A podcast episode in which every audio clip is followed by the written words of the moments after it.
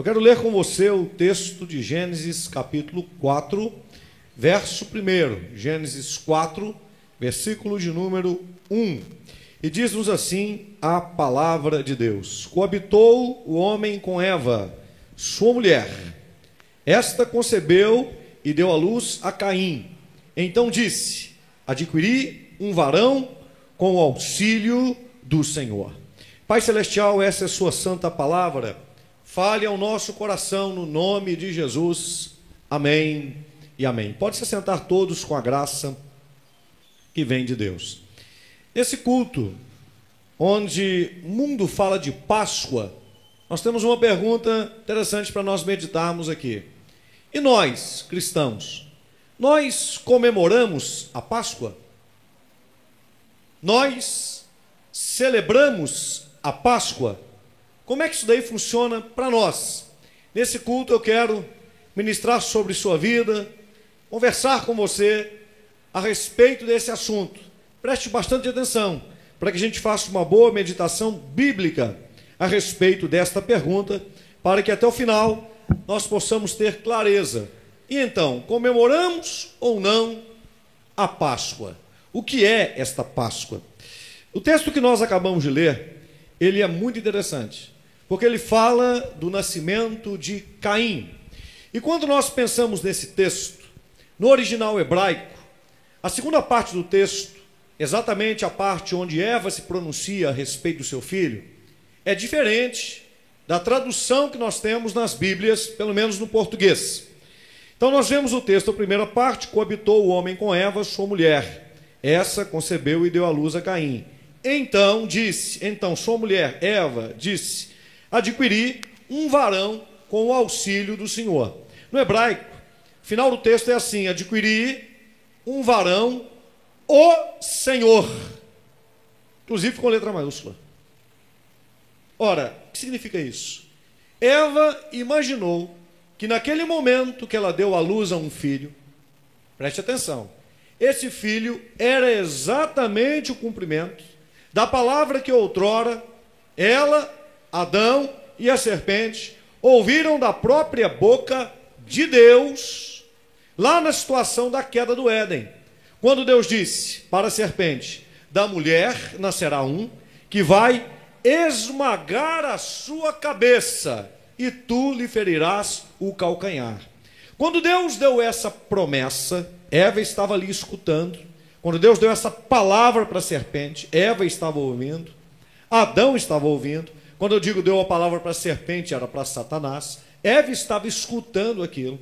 E Eva ouviu bem: ora, vai ter um que vai nascer da mulher, e esse que vai nascer da mulher vai esmagar a cabeça da serpente. Ela entendeu bem a história. Eu fui enganada, o meu marido foi enganado pela serpente, por Satanás, e por conta disso nós fomos expulsos do paraíso.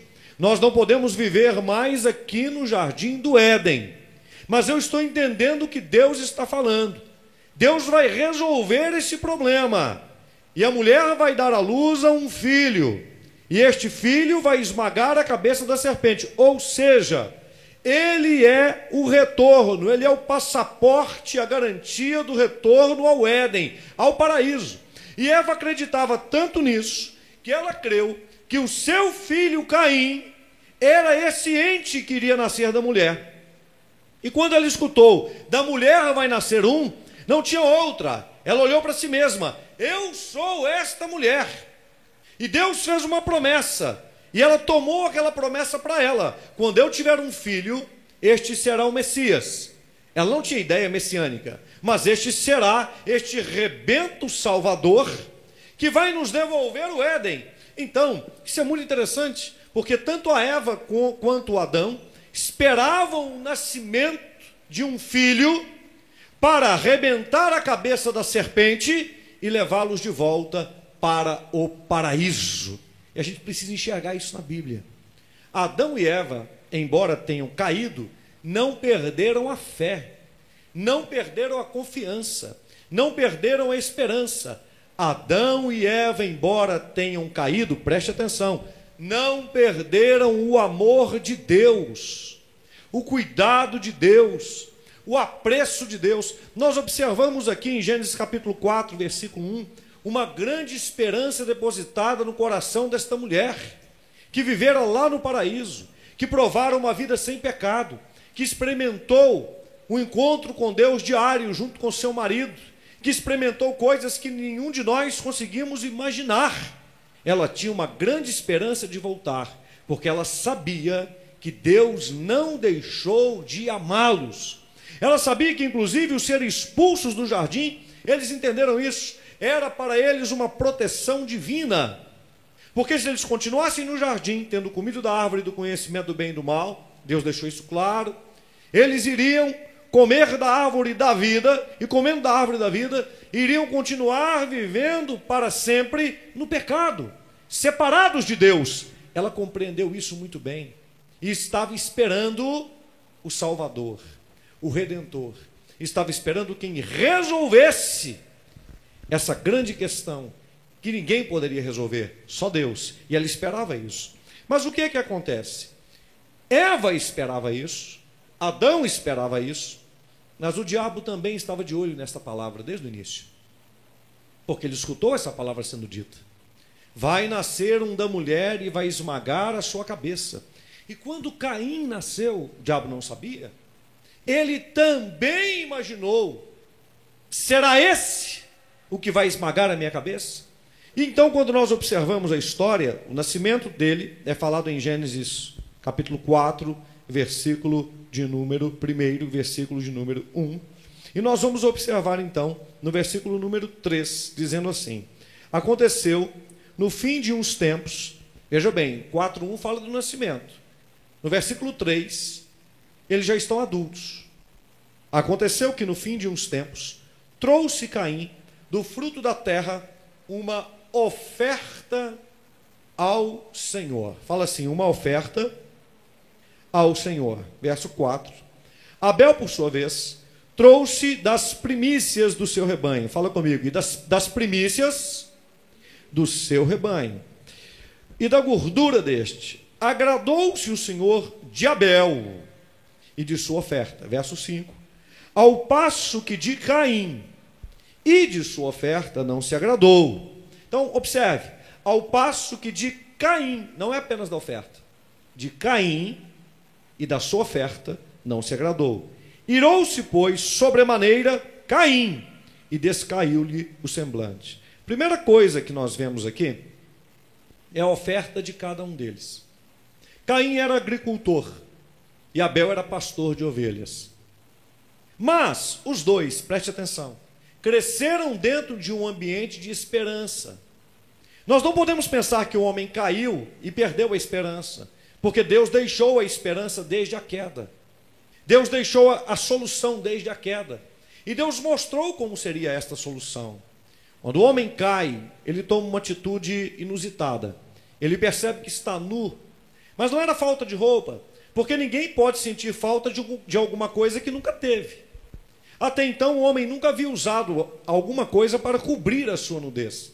Então o homem não poderia sentir falta de alguma coisa que nunca teve. Eu estou sentindo falta de um, de um, de um vestido, de uma veste. Estou sentindo falta de, de uma roupa, de um vestuário para poder me cobrir. Isso não era natural. Compreende? É como você falar para um índio que o índio está com falta de roupa. Ele cresceu sem roupa.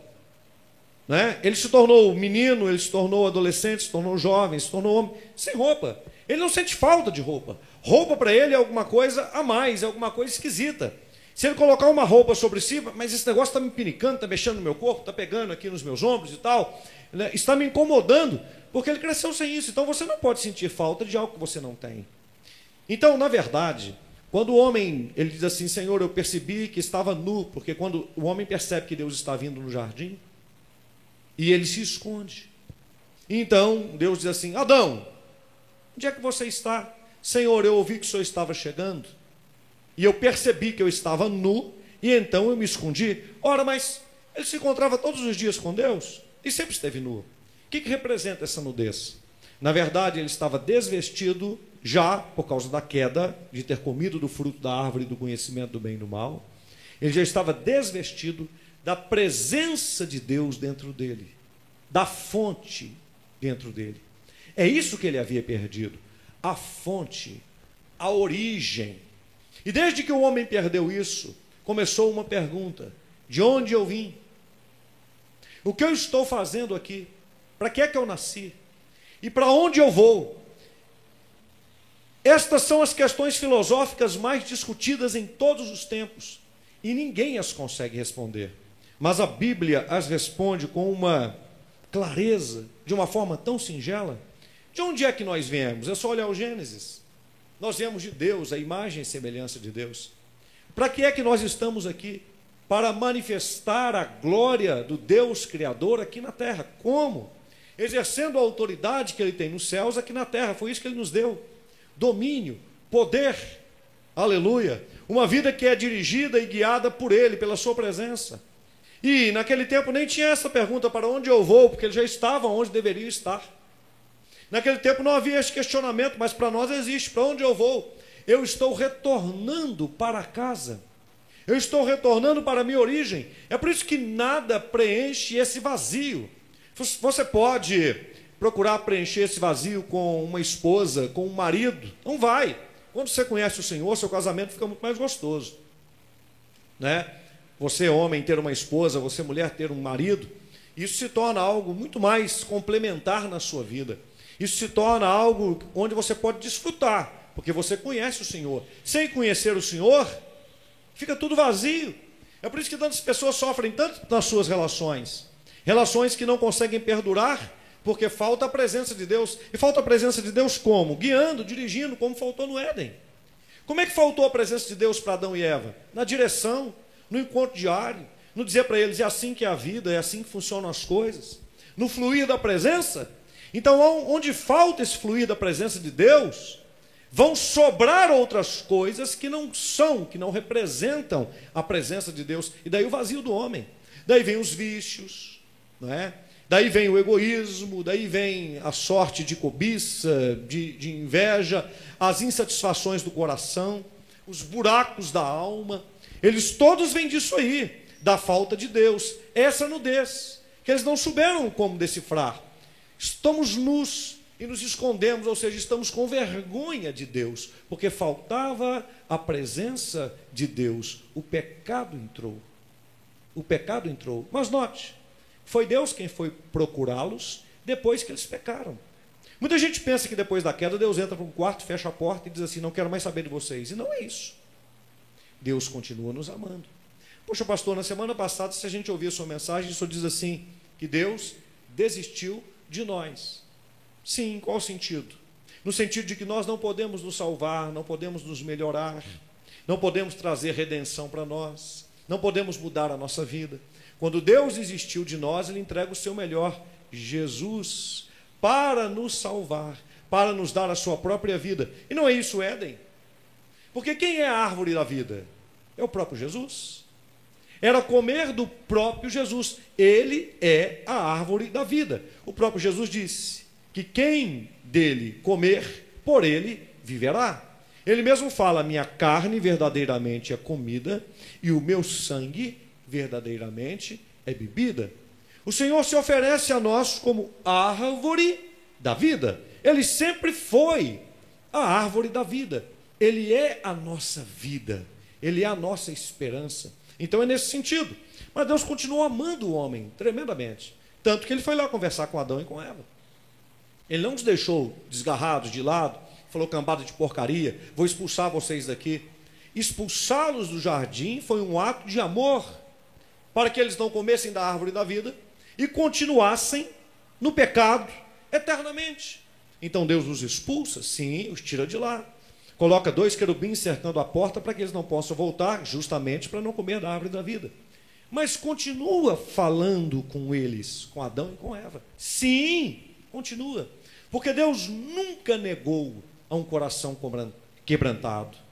Deus nunca se fechou a uma alma abatida que quer o seu amor e que quer falar com ele. Mesmo no Antigo Testamento, com a separação do pecado. Quantas pessoas buscaram a Deus e Deus as ouviu e não faziam parte da classe sacerdotal. Na verdade, quem se afastou de Deus foi o homem. Não foi Deus quem se afastou do homem, foi o homem que se afastou de Deus. e continuou vivendo no pecado. E Deus trazendo uma promessa de redenção. O que o homem fez em relação a se sentir nu? Pegou folhas para poder, folhas de figueira, para poder cobrir a sua nudez. O que Deus fez mediante a isso? O primeiro sacrifício, a primeira morte, o primeiro ser vivo a ser morto, foi morto por Deus, por causa do homem. Deus matou um animal. Penso eu, um cordeiro. Pegou a pele do animal e fez roupas para cobrir a nudez de Adão e para cobrir a nudez de Eva, para dizer assim para eles: vocês não têm capacidade de resolver o seu próprio vazio. Não tem como vocês resolverem o problema da separação. O dia que vocês comessem desse fruto, eu disse que vocês iriam morrer. Então a morte, no sentido espiritual, aconteceu. Mas se Deus os matasse fisicamente, não teria raça humana. Porque são os dois primeiros. Não teria raça humana. Então eles não morrem, fisicamente falando. E Deus, para não os matar fisicamente, mata alguém no lugar deles. Um animal inocente. O primeiro a executar morte foi Deus, por causa do nosso pecado e pelo amor que ele tem por nós. Os dois são vestidos, mas Deus não os larga de lado. Deus continua falando com eles. E quando nós observamos o texto, como eu disse para vocês no versículo 3, agora eles já estão adultos, e nós lemos o texto falando da oferta de cada um, e que Deus recebe a oferta de Abel e aprecia a oferta de Abel, como também Abel ele não rejeita, o mesmo Deus, o mesmo Deus não se agrada nem de Caim e nem da oferta de Caim. Primeiro de Caim e depois da sua oferta. Por quê? Por causa da atitude. Como eu disse para você, os dois, Caim e Abel, sabiam de toda essa história do Éden. Claro, Adão e Eva contou para eles. Sabiam como se processou a queda. Sabiam como foram enganados por Satanás. Já sabiam de Satanás. Sabiam que Satanás entrou na serpente. Sabiam do caso da vestimenta que eu acabei de contar. Sabiam do primeiro sacrifício que quem fez foi Deus. Então, quando eles foram sacrificar, eles não inventaram isso da cabeça deles. Adão e Eva já mostraram para eles: olha, a partir de agora é necessário que sejam feitas ofertas de sacrifício por causa do nosso pecado. O pecado traz morte. Deus falou com a gente que se a gente comesse do fruto da árvore, a gente iria morrer. Entende isso? Eles não vão fazer um sacrifício à toa. Não tem ali nenhum sacerdote, não tem ali nenhum profeta. Isso vem de uma relação com Deus. Então eles sabiam que tinha que ser uma oferta de um cordeiro, de um animal morto. Mas Caim não faz isso. E quando Caim não faz isso, ele está dizendo: Eu não preciso dessa redenção. E note que a sua mãe pensou que ele fosse o redentor. Sua mãe pensou que ele era o Senhor que fosse trazer a salvação. E Satanás também. Mas agora aqui, texto não nos fala isso, mas nós podemos observar claramente o texto, que o mesmo Satanás que operou no jardim, operou também no coração de Caim. Como você pode falar isso, pastor?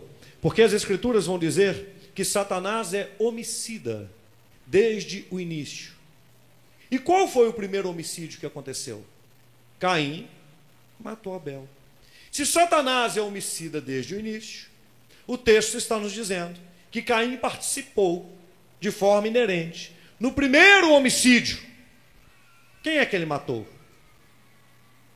Ok? Então ele participa do primeiro homicídio. Ele entra no coração, na mente de Caim. E Caim, nós vamos observar isso, ao invés, porque Deus dá para ele uma oportunidade, o semblante dele descai. Então o Senhor falou com ele no verso de número 6: Por que andas irado? E por que descaiu o seu semblante? Se procederes bem, não é certo que serás aceito? Deus diz assim para ele: Eu não te aceitei nem a sua oferta, porque está feita errada. Mas se você proceder bem, ou seja, tem um jeito certo de fazer. Se você fizer a oferta de um animal, eu vou aceitar. e está tudo resolvido. Se todavia procederes mal, eis que o pecado jaz à porta, o pecado está na porta, e o seu desejo será contra ti, mas a ti cumpre dominá-lo. Deus vira para ele e fala assim: você tem que dominar o seu desejo. Se você proceder mal, o pecado está na porta, ou seja, fazer o mal está na porta. Ainda não entrou, porque o que está na porta entrou? Ainda não. Cabe a você o quê? Dominá-lo. Fala assim, domínio próprio. O que, que, que, está falando aqui conosco? Se a gente observar Gálatas, capítulo 5, verso 23, nós vamos ver os frutos do Espírito. Que, na verdade, no texto original, não é frutos, é singular, é o fruto do Espírito. Diz assim: o fruto do Espírito é. Aí não vai aparecer só um. Se é singular, tinha que aparecer só um. Mas o fruto do Espírito é amor. Aí vem paz, longanimidade, etc., temperança. O primeiro fruto que aparece é amor, mas ele é o único. Por quê, pastor? Como é que funciona isso? Todos os outros frutos funcionam debaixo do amor. E note, fala-se comigo, fruto. Mais forte, fruto do Espírito. Se é fruto, é para ser o quê? Comido. É para estar dentro de nós. Quando o escritor Paulo, escrevendo aos Gálatas, fala do fruto, ele está trazendo à memória o Éden, que o homem caiu por comer um fruto que não poderia ser comido. Mas o fruto do Espírito pode ser comido. E qual é o fruto do Espírito? Amor. E quem é amor? Deus. É o próprio Jesus. O fruto do Espírito é Cristo em nós. Quando vêm as outras características desse fruto, são características desse fruto que é o amor. O amor paciente, o amor bondoso, o amor de temperança, o amor de fé. E o primeiro categorização do fruto, e que define tudo, é amor, mas o último é domínio próprio. Significa que você só pode ter domínio próprio se você comer do fruto do Espírito, que é o amor, que é Jesus. Porque Cristo em ti te dá domínio, que é o que tinha no Éden, autoridade, domínio, poder. Sem Cristo ninguém tem isso. Então, o que, que está mostrando aqui? Que Caim deveria dominar sobre o seu desejo, mas como dominar? Sem amor, sem o fruto correto. Está fazendo uma alusão a voltar à origem, a voltar ao início. E Deus dá uma chance para Caim. Versículo 8. O que, que Caim fez? Qual foi a resposta dele? Deus deu para ele uma oportunidade. Não foi imediato. Os dois foram fazer a oferta. Não foi imediato. Deus rejeitou a oferta do Caim, aceitou a oferta do Abel. O Caim ficou irado. O tempo passou. Deus percebeu que o Caim está virado, a ponto de fazer uma besteira, e foi conversar com Caim. Note, Deus foi falar com Caim, que nasceu no pecado. Que nasceu no pecado. Que Eva pensava que era o Senhor. Deus bateu um papo com ele. O que, que ele fez? Disse Caim a Abel, seu irmão: Vamos ao campo. Estando eles no campo, sucedeu que se levantou Caim contra Abel, seu irmão, e o matou. Ele saiu premeditado para matar o seu irmão. Aí veja bem, verso 9: Disse o Senhor a Caim: Onde está Abel, o teu irmão? Mais uma vez, veja bem, Deus agora está conversando com um assassino que matou o irmão. Mas Deus vem falar com ele: Onde está o seu irmão? Ele respondeu: Olha como é que ele é grosso com Deus. Não sei. Acaso sou eu tutor do meu irmão? Caim está com a cabeça tão virada. Olha o que Satanás faz que ele é grosso com Deus. Não sei. Eu sou responsável pelo meu irmão? Claro que era. E disse Deus: Que fizeste? Eu já sabia. Mesmo jeito que Deus falou com Adão: Adão, onde você está? Por que se escondeu? Coisa. O que, que você fez? A voz do sangue do seu irmão clama da terra a mim. Fala assim: o sangue tem uma voz. Diga, o sangue clama Irmãos, até então, Deus havia matado um animal para não matar literalmente Adão e Eva. Primeiro sangue derramado, cobertura. Agora, uma pessoa, um ser humano, matou outro ser humano e esse sangue se derramou na terra. Caim, que Eva pensou, é o Senhor, é o Salvador, é um assassino. Satanás está tranquilizado. Esse aí não é o que vai esmagar a minha cabeça. É um assassino. E nem irmão dele morreu. Compreende o que nós estamos vendo aqui na história? Mas esse sangue está clamando na terra. Esse sangue está clamando na terra. O que é que você acha que aconteceu de Abel até Jesus? Quando Jesus vai na cruz do Calvário, ele derrama todo o seu sangue. E o sangue de Jesus cai na terra. E esse sangue falou e clamou na terra. Mas agora não era o sangue de Abel, que não podia salvar, porque nasceu no pecado. Agora era o sangue de Jesus, que levou todos os nossos pecados na cruz do Calvário. E o clamor desse sangue foi: eles estão perdoados de todos os seus pecados e podem voltar ao Éden. Veja bem, é um sangue sendo derramado e caindo na terra. Sangue do animal foi derramado por Deus, o sangue de Abel derramado pelo irmão no assassinato. Agora o sangue de Jesus que também foi assassinado, assassinado pelos seus irmãos, está clamando na terra e nos devolvendo para o Éden. O sangue daquele animal os impediu de morrer, mas não os devolveu para o Éden. O sangue de Abel não clamou, mas não os devolveu para o Éden. Mas o sangue de Jesus nos devolve para a vida eterna com Deus. Aleluia! Ele abre a porta do reino de Deus, da vida eterna para nós. É a história de um retorno. É a história de um resgate, de um sangue que fala. A redenção, ela foi completa. Se você observar o texto de Hebreus 11:4, pela fé Abel ofereceu a Deus mais excelente sacrifício do que Caim, pelo qual obteve testemunho de ser justo, tendo a aprovação de Deus quanto às suas ofertas. Por meio dela, também mesmo depois de morto, ainda fala. Você pode ler a Bíblia inteira. Você não vai achar uma palavra escrito assim, e disse Abel. Abel não disse nada. Mas o sangue de Abel ainda fala.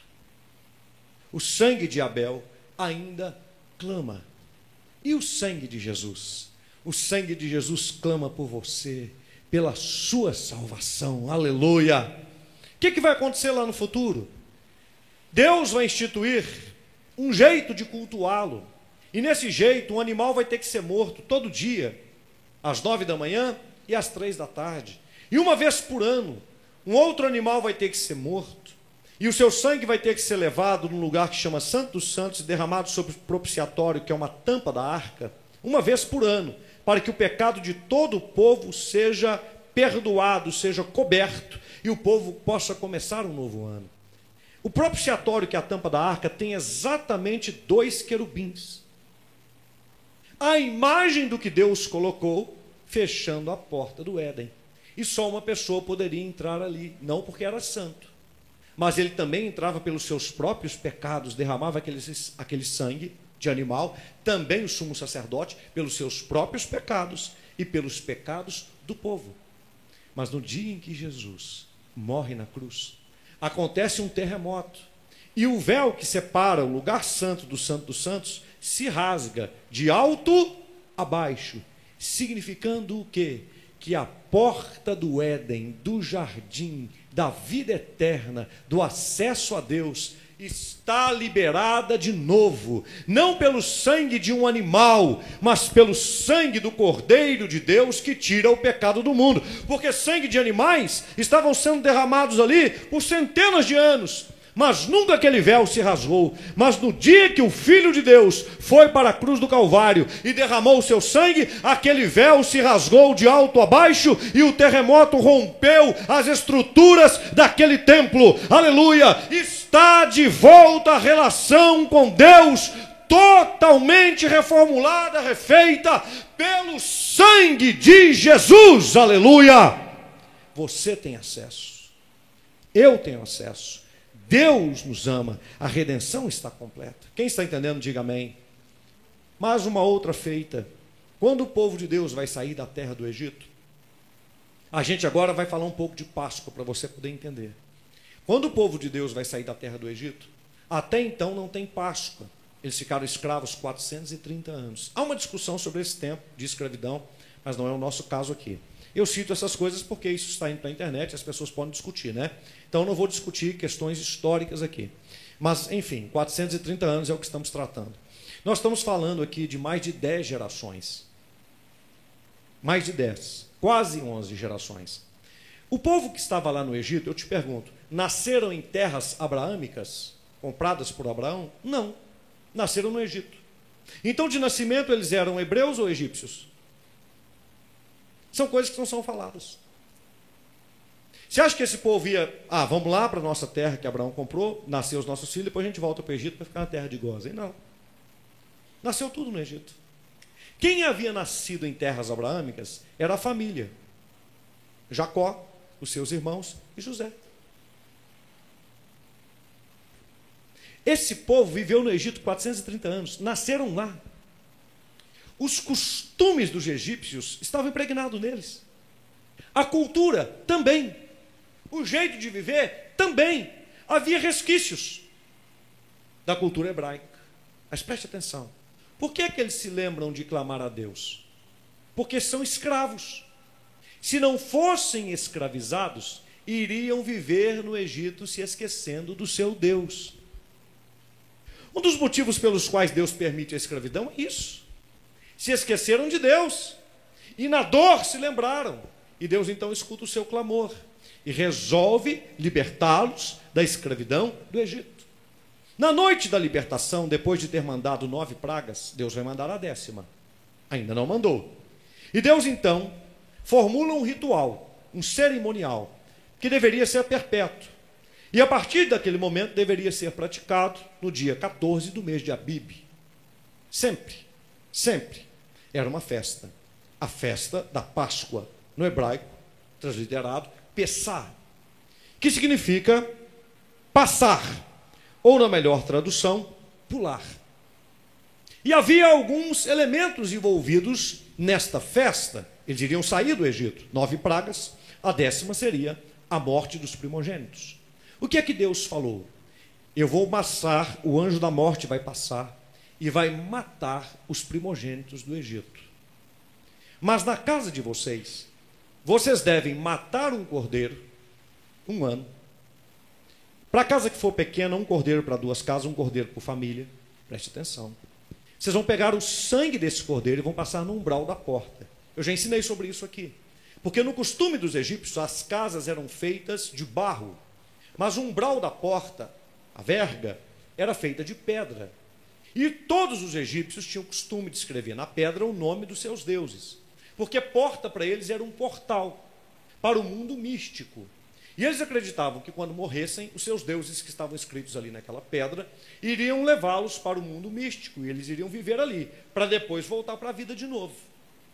Então, com certeza, o povo de Deus pegou aquele costume e com certeza escreveu o nome de outros deuses ali.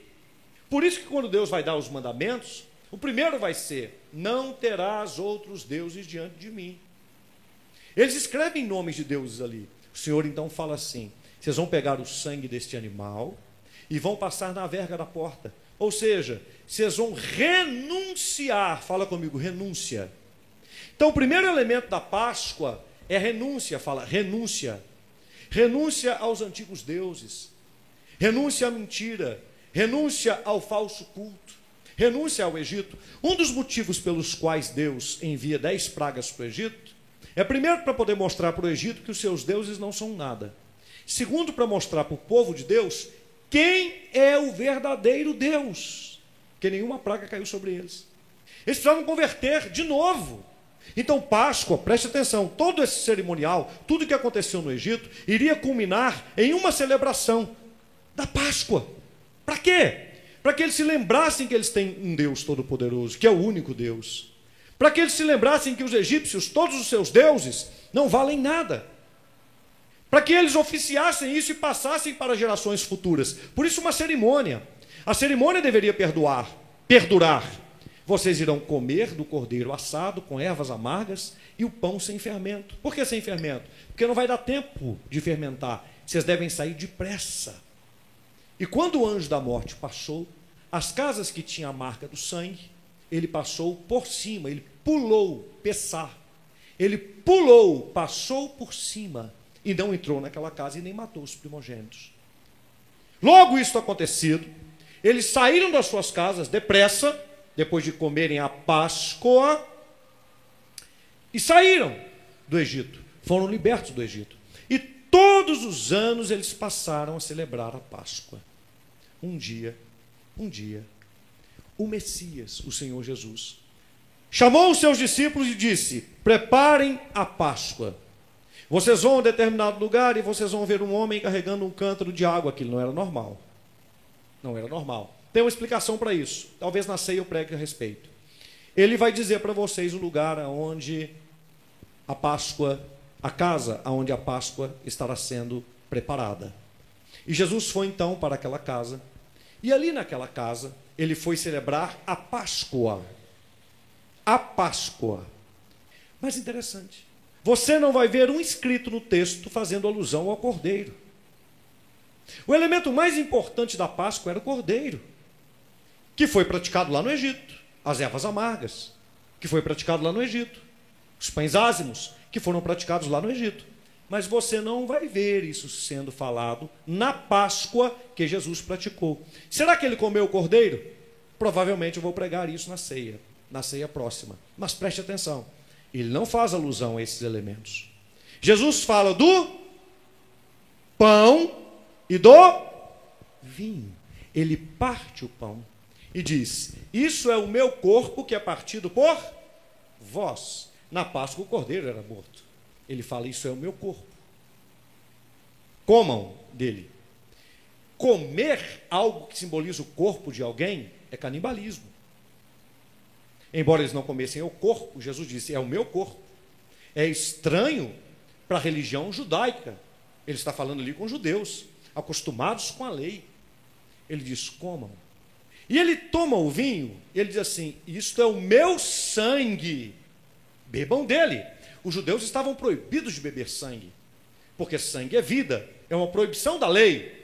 É estranho que Jesus diz, diz para eles: tomem o meu sangue bebam do meu sangue. E Jesus vira e diz assim: Esta é a nova, quer dizer, a outra ficou velha, passada, a nova e eterna. Não terá outra, não terá um, um, um substitutivo. Esta é a nova e eterna aliança no meu sangue que eu faço com vocês. Jesus celebrou com eles a Páscoa e transformou a Páscoa em uma outra cerimônia, na ceia do próprio Cordeiro, na Santa Ceia. Preste atenção. Então, quando a partir de ali os judeus convertiam, eles não praticavam mais a Páscoa matando o cordeiro. Por quê? Porque na verdade não precisava, porque o Cordeiro de Deus que tira o pecado do mundo foi morto na cruz do Calvário. Então não era mais necessário matar um cordeiro para celebrar a Páscoa, porque aquele cordeiro finda a sua tipologia em Cristo. Porque quando Cristo aparece, não é isso que João Batista fala dele? Eis o cordeiro de Deus que tira o pecado do mundo. Então, se ele é o Cordeiro de Deus, não precisa mais de matar um cordeiro para tirar o pecado do mundo. É ele, Jesus. Então não se celebra mais a Páscoa matando um cordeiro, assando a sua carne e nem passando sangue na verga. Mas se celebra no sentido da renúncia, porque na Páscoa eles tiveram que renunciar à religião judaica. E eu fico impressionado que tem muitos evangélicos hoje voltando ao judaísmo, às práticas judaizantes, usando inclusive as mesmas indumentárias, e nem sabem direito o que estão fazendo. Ora, eu estou fazendo uma crítica aqui, sim, uma crítica teológica, não pessoal, mas é preciso se pensar muito nisso. As pessoas estão voltando a fazer as festas bíblicas e se colocando como se fossem cristãos melhores. Espere, todas as festas bíblicas, o tabernáculo, a Páscoa, é uma tipologia do Messias que viria. O Messias já veio, aleluia! Encerra nele. Não tem mais essas coisas, pare com isso. Tem gente ainda querendo adorar a Deus com a arca acender o castiçal e falar: olha, estão aqui. É tudo simbologia. Não tem nenhum problema se você, por exemplo, fizer ah, um, um ambiente onde você faça o tabernáculo, uma réplica dele, para poder explicar. Mas tem que entender que nós não podemos mais ter um culto voltado em cima desses valores, em cima desses padrões, porque esses valores se encerram em Cristo. Agora é Cristo em nós a esperança da glória. As pessoas não conhecem Cristo e ficam inventando moda. Aí você tem que ficar inventando modinha daqui e modinha dali.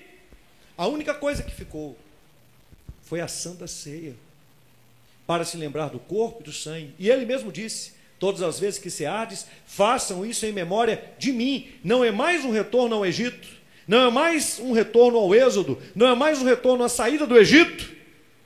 Porque antes eles deveriam contar a história de como foram libertos do Egito, mas a história que nós contamos hoje é que fomos libertos do mundo, da carne e do diabo, por Cristo Jesus, que derramou o seu sangue na cruz do Calvário, morrendo por cada um de nós, sendo o Cordeiro de Deus que tira o pecado do mundo. Esta é a mensagem da salvação. Esta é a mensagem da redenção eterna. Esta é a mensagem da redenção completa. Cristo Jesus morreu por nós e nos livrou dos nossos pecados. Portanto, nós não celebramos a Páscoa. Nós celebramos a ressurreição de Jesus. Pastor, e o ovo de Páscoa? Bom, isso é uma outra história, não vou ficar entrando nisso aqui. É inclusive uma história pagã, não é? É uma história pagã. E justamente para poder desviar da verdadeira origem. Mas você tem que saber a verdadeira origem. Mas comer chocolate não tem problema, irmãos. Né? Então pode comer chocolate. Chocolate é inclusive gostoso e bom para a saúde. Se for um chocolate sem açúcar e com mais cacau, melhor ainda, bom para o coração, bom para o estresse, né? libera coisas boas no nosso organismo, melhor ainda. Mas a Páscoa não tem nada a ver com ovo de chocolate, não tem nada a ver com coelho. A Páscoa não tem nada a ver, na verdade, a Páscoa não tem nada a ver com isso. A Páscoa dos hebreus tem tudo a ver com o cordeiro sendo morto, com os pães ázimos, com as ervas amargas, nós podemos utilizar tudo isso. E toda a simbologia que eles tinham para poder contar uma história, tudo isso é maravilhoso. Jesus usou tudo isso. Mas, para nós, a nossa passagem, a nossa Páscoa, não é mais aquele cordeiro que foi morto quando saíram do Egito. E nem aquele que era morto no dia 14 do mês de Abib, todos os anos. E nem os animais que eram mortos todos os dias às nove da manhã e às três da tarde. E nem o sangue que era, que era aspergido no tabernáculo e derramado sobre o propiciatório todos os anos. Não. A nossa Páscoa tem um fundamento só: Jesus Cristo, o Cordeiro de Deus, que derramou o seu sangue. Amém? Esta é a nossa celebração. Essa é a nossa festa. Queria até sugerir no ano que vem, né? Nesse período de Páscoa, o pessoal gosta de chocolate. Quem sabe as pessoas que trabalham com chocolate fizesse não ovos de Páscoa, mas cordeirinhos. Cordeirinhos de chocolate. Né, Mário? Fazer cordeirinho de chocolate. Para a gente poder contar a história para as crianças do jeito certo. Mostrar, Jesus é o Cordeiro de Deus que tira o pecado do mundo. Quem está entendendo, diga glória a Deus. Esta é a verdadeira Páscoa. E quando os judeus ceavam a ceia, eles estavam renunciando à religião judaica. É uma renúncia. Nós renunciamos, nós renunciamos ao judaísmo, porque agora nós acreditamos em Cristo, o nosso Senhor. E tem cristãos querendo voltar ao judaísmo. Cuidado, hein? Cuidado, hein? Tem uma turma aí que eu vou te falar com você. Não sabe nada o que está fazendo. Não compreende nada o que está fazendo. E eu falei aqui da teologia mais simples. Fui lá em Abel para poder mostrar em Abel uma tipologia cristã. Fui lá no Gênesis mostrando a queda, mostrando o primeiro sacrifício que Deus fez, que Deus matou, para poder mostrar o sacrifício que o próprio Deus fez em Cristo Jesus que se entregou por nós, que é o Cordeiro morto, antes da fundação do mundo, para nos resgatar e nos levar de volta para Deus. Concluindo, Abel nasceu por duas razões: oferecer a oferta correta e morrer pela oferta que ofereceu. E Jesus? Ele vem oferecer a oferta correta, ele mesmo, e morrer, sendo esta oferta para nos redimir, nos restaurar e nos devolver de volta para Deus. Esta é a Páscoa verdadeira. Jesus Cristo em você. Amém? E esta história, ela fala exatamente do retorno ao jardim de Deus, que agora não é mais apenas um jardim, mas é uma cidade, a Jerusalém celestial. Nós estamos voltando para casa. E não podemos nos perder com as coisas do caminho, as coisas que nós encontramos neste caminho. Por isso que Jesus Cristo é o caminho, a gente tem que andar por ele. Porque se você for fazer uma outra trajetória de retorno que não seja Cristo, você vai estar em um caminho que não é o caminho. Por isso que Jesus é a verdade. Você não pode entrar em nenhuma outra filosofia, senão você não volta. E por isso que ele é a vida. Ele é a árvore da vida. E no final de tudo, a gente volta para poder comer do fruto que nunca o homem deveria deixar de, de comer. O fruto da árvore da vida, que é Cristo. E que nós não comemos agora como fruto, nós comemos como cordeiro, que é Jesus. Hoje nós comemos Cristo como cordeiro, nos alimentamos dele, da sua vida. Mas um dia estaremos diante do Senhor, na Cidade Santa, comendo do fruto da árvore da vida, celebrando a ceia com Jesus. Ele vai celebrar a ceia conosco na glória. Quem está entendendo, diga amém. Mas você já está entendendo o sentido aqui. Quando você estiver lá ceando essa ceia, você vai se lembrar, porque o Espírito Santo é quem nos ensina. É isso aí. Não é o Pessá que passou. Não é o Pessá que os judeus celebravam, que os hebreus celebravam, que era a expectativa da chegada do Messias. Tanto que hoje eles não celebram mais. Você sabia disso? Não tem mais morte de cordeiro em Israel. Não tem mais. Desde o ano 70, acabaram-se os sacrifícios. Interessante, não? Interessante. Religião judaica tão forte. Não tem mais sacrifícios desde que Jerusalém foi invadida. E eles não acreditam em Jesus como Messias. Pois Deus fez cessar todos os sacrifícios em Cristo. Bastou para o Senhor. O preço está pago. Ressurreição a redenção foi completa. Amém? Você entendeu a palavra de Deus? Vamos ficar de pé agora. Eu quero orar com você.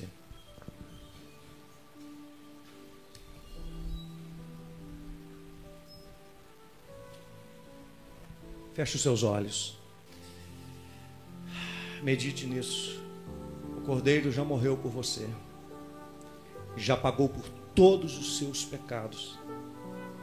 Nada pode tirar você do Éden, da glória, do céu, da vida eterna, da Jerusalém celestial.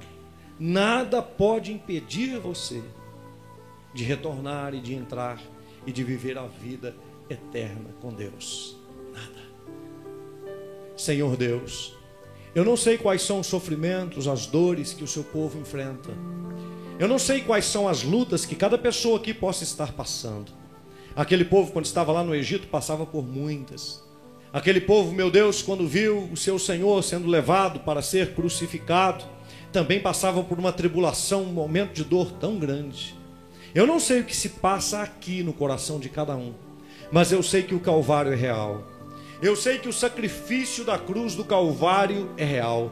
Eu sei que a morte de Jesus, nela foi, foram levados todos os nossos pecados, e nela se encerrou os ritos, as cerimônias, os cerimoniais, tudo, meu Deus, que era alusão, que era tipologia, foi cumprido no Rei dos Reis e no Senhor dos Senhores. E hoje nós podemos viver a ressurreição de Jesus Cristo. Nós podemos viver o Cristo ressurreto, vencedor, triunfante. A cabeça de Satanás foi esmagada, louvado seja Deus. A cabeça de, de Satanás foi destruída, ele não é mais o cabeça, ele não traz mais o conhecimento que ele tipificava, bem e mal, mas agora é a mente de Cristo, agora é a promessa que foi revelada e o conhecimento do Senhor há de cobrir e de encher toda a terra, assim como as águas, elas estão cobrindo toda a terra. Ah, meu Deus, dessa mesma sorte, o conhecimento do Senhor há de encher toda a terra, louvado seja Deus. Meu Deus, que esta revelação ela traga para nós toda a libertação que já foi providenciada. Se alguém aqui está doente, está enfermo, está oprimido, está preocupado, seja exposto e seja envergonhado, porque foi destruído todas as suas obras na cruz do Calvário. Que viver a ressurreição seja a nossa vida de todo dia até o grande dia onde nos encontraremos com Jesus ou no arrebatamento, ou através de passar pela morte. De uma forma ou de outra, nos encontraremos com o nosso Senhor. E enquanto estivermos aqui, viveremos como quem está voltando para a glória, para a terra prometida, para o Éden, para Jerusalém celestial, para a vida eterna com Deus. Aleluia. Diga assim comigo: eu estou voltando Levante a sua mão direita, diga: Eu estou voltando. Desde que nasci, a minha rota é voltar para a eternidade com o meu Deus. Nasci nesta terra, mas vivo com minha pátria celestial guardada dentro de mim. Eu estou voltando. Estou numa viagem de retorno para a cidade santa, para a morada do meu Deus. Amém. Aplauda Jesus nesse momento. Viva com sabedoria. Viva com sabedoria.